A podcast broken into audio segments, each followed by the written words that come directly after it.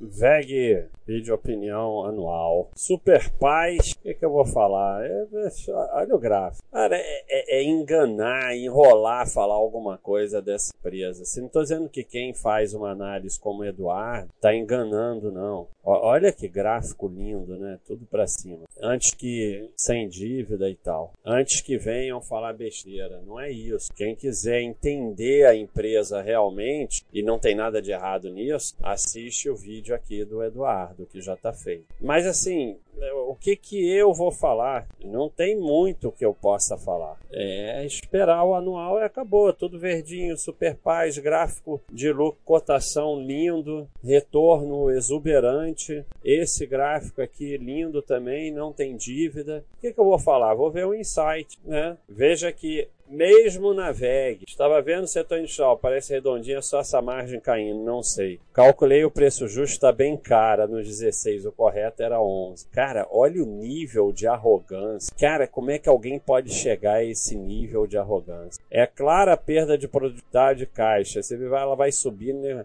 não vai ter muito mais o que crescer. Isso o cara decretou aqui. Aí olha o que cresceu depois. Essa aqui é muito interessante. Queda do juros da Selic prejudica a VEG. Aqui, isso aqui virou notícia. Prejudicou bastante, realmente. E esse insight aqui, de 2007 a 2009, a cotação caiu 23%, o lucro com leve queda e EBITDA queda. Então, mesmo na VEG, teve um período aqui ruim que você tem que aguentar e depois, olha tudo que explodiu. Então, são os insights da VEG. O vídeo vai ser pequenininho porque não tem o que inventar, o que falar. É esperar o anual de 2021. Segue aqui o mural, qualquer coisa você vai ficar sabendo, mas não tem o que falar aqui no vídeo opinião. Hein? É isso aí. Um abraço.